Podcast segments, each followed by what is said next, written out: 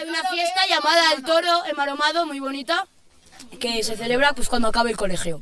Eh, a mí seguirme en Y también, y también yo soy de una peña. Yo soy de la peña. Yo soy de la de lo tenéis claro. Os devolvemos la conexión. El estrés del trabajo y la intensa vida en la ciudad han llevado a David a iniciar una aventura para descubrir la provincia de Zamora, compatibilizando su actividad profesional gracias a la facilidad de comunicación con la capital de España. En Zamora Travel Podcast.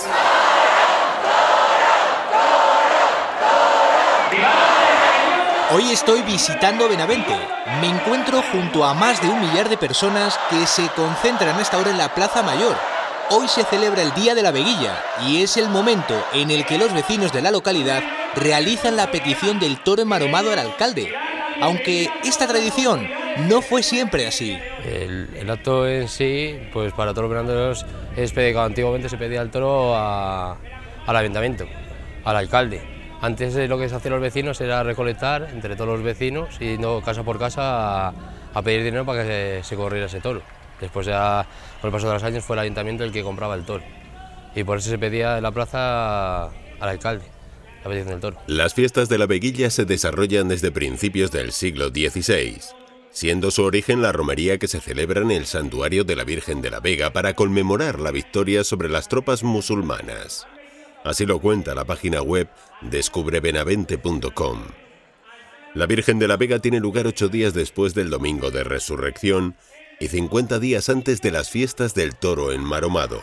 Una leyenda que han transmitido padres a hijos durante generaciones señala que la muerte de uno de los hijos de los condes de Benavente fue el origen de las fiestas del toro. una leyenda histórica de, Benavente, que la condesa, eh, pues eh, antigu- antiguamente se acaba, cada, si venía un rey, un conde, pues se acababa un, un toro, un toro en, en las fiestas, bueno, como si fuera plazas de toros o toros alanceados, y la, condesa tenía una ganadería, donde, pasaban los toros, pues eh, eh, un toro pues mató a su hijo, y a raíz de eso, la condesa dijo que, que pues, todos los años, en vísperas del Corpus, se sacara un toro maromado por las calles de Benavente, para recordar a su hijo, porque lo mató un toro en la ganadería que tenía él. La petición del animal es el colofón a una mañana cargada de emociones, con las peñas como protagonistas, el reparto del pan de la veguilla o la procesión. Tradiciones que forman parte de la identidad de Benavente.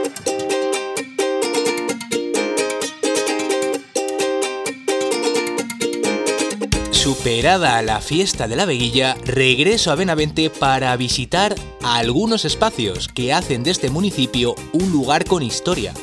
La oficina de turismo es mi primera parada y paso fundamental para organizar la visita. en estos momentos aquí en la Plaza Mayor. Justo a sus espaldas tendría la iglesia de San Juan del Mercado. Usted ahora cuando salga va a ver la fachada principal, pero el acceso sería por el lateral izquierdo, ¿de acuerdo? Luego bajando esta calle que está aquí muy próxima, sería esta otra calle de aquí, donde tiene usted el otro ayuntamiento, la Casa del Cervato, que es el edificio más administrativo, y opuesto estaría el Palacio de los Condes de Patilla junto con la Casa Donci, que son dos edificios para poder ver las fachadas. Y un poquito más abajo, en el lateral izquierdo, tiene el Hospital de la Piedad. Fue un antiguo hospital de peregrinos del siglo XVI. Ahora es una residencia, pero sí que permite el acceso a la zona del claustro, que es visitable. Juan Carlos me advierte sobre un detalle relativo a la iglesia de San Juan, de la que me cuenta que perteneció en origen a la orden templaria. Hay un retablo muy interesante que es el de San Ildefonso, un santo vinculado especialmente a la provincia de Zamora, ¿no? Y entonces en este retablo, eh, las tablas que, que- que posee, hay una que llama poderosamente la atención, que es la tabla de la adoración de los Reyes Majos. Los reyes visten unos sombreros muy exóticos, unos ropajes muy llamativos, pero hay uno en particular, el rey Baltasar, el rey negro, que tiene los pies blancos. Entonces, un poco es el rey mago que tenía los pies blancos, ¿no?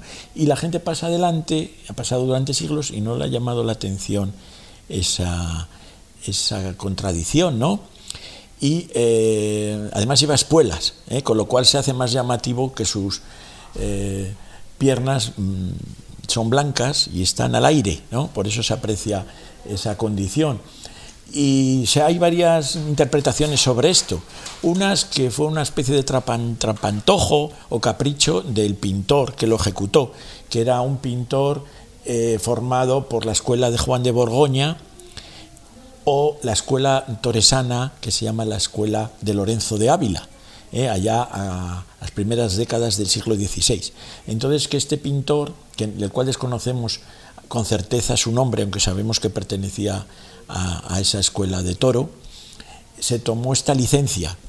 Eh, puede ser, como decimos, que fuera para llamar la atención a la persona que contemplaba el retablo, como una especie de trampantojo o capricho. ¿no?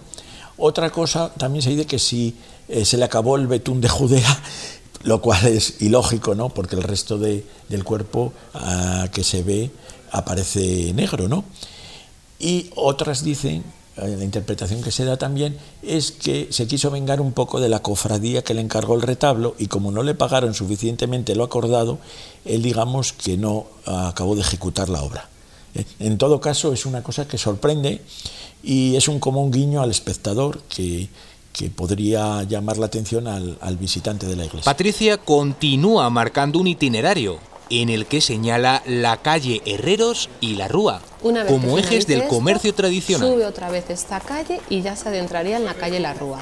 Bien la calle La Rúa o la calle Herreros son las dos zonas así peatonales del centro y con un poquito más de, de comercio. En el lateral de la Rúa se queda el Teatro Reina Sofía y justo llega al centro, que es donde está la iglesia de Santa María de la Zogue, también románica tiene tres puertas, pero su acceso sería por este lateral. La zona de detrás de Santa María es la zona de tapeo en la, en la zona centro y también de restauración, con numerosos restaurantes que trabajan con menús diarios o a la carta. Muy próximo, la actual biblioteca, que es una casa modernista de 1904, que aunque la planta de abajo es biblioteca, sí que es visitable toda la zona de arriba y luego ya cogería lo que es este paseo, el paseo de la mota. El paseo de la mota es el lugar de encuentro para los benaventanos, David. Mayores, jóvenes, niños, todos encuentran el espacio ideal para reunirse aquí en algún momento del día. Sí, un punto de encuentro para personas mayores y no tan mayores, claro, de gente joven. Aquí al sol. Hombre, también depende al tipo de gente que le preguntes. A lo mejor los niños... niños vienen a hacer parkour aquí también porque tienen los cuestos estos. La gente mayor a pasear y a sentarse, los jóvenes a, de todo un poco. Bueno, yo creo que cualquier persona que venga aquí pues viene a relajarse, como yo, en primera persona. Desde el Paseo de la Mota podrás acceder a uno de los monumentos más emblemáticos de Benavente, la Torre del Caracol, que es lo único que se conserva del castillo y que tiene acceso desde el parador de turismo.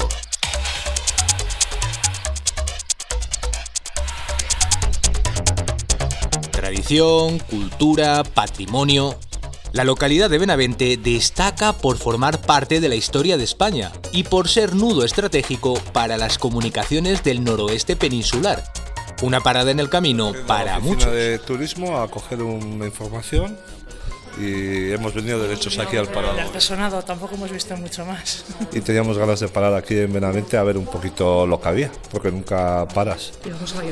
Los edificios, una maravilla. Pues eh, nos ha encantado, nos, éramos una gran desconocida para nosotros. Esto David determina también la actividad nocturna en la localidad que es, después de la ciudad, el municipio con mayor número de habitantes de la provincia de Zamora donde está enclavado el centro de transportes y logística. Es la puerta al noroeste, ¿no? tanto de entrada como de salida. Eh, realmente más como una puerta es un umbral, ¿no? es un paso, un paso obligado que tenemos hoy en día y que nos permite pues, llevar a todos los puertos del noroeste de España, norte de Portugal incluido, de tal manera que por nuestras puertas pasan mercancías que van a salir por esos puertos o vuelven mercancías que han entrado por esos puertos. Haciendo sobre todo y especial, especialísimo hincapié en el puerto de Vigo. Este centro es un espacio abierto siempre a nuevos operadores, en un sector en el que cada día cobran más importancia la rapidez y el control del coste en la entrega de mercancía. No se mueve por jornadas, sino que se mueve por el disco, las cuatro horas y media que le permiten eh, mover el camión durante antes de llegar a un descanso. Y ahí estamos, en, en esa situación privilegiada y que hay que hacerla valer no solo es que estés a la distancia, sino que estás en un sitio pues, donde eh, se enlazan las distintas autovías y autopistas que nos llevan y nos dirigen pues, a todo el resto del territorio nacional.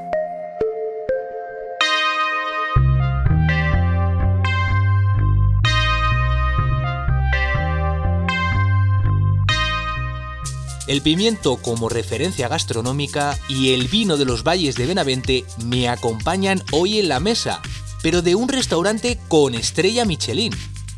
Pedro Mario, el chef, me acompaña señalando las claves de una cocina de la que ha sabido sacar el máximo partido a productos que son referencia.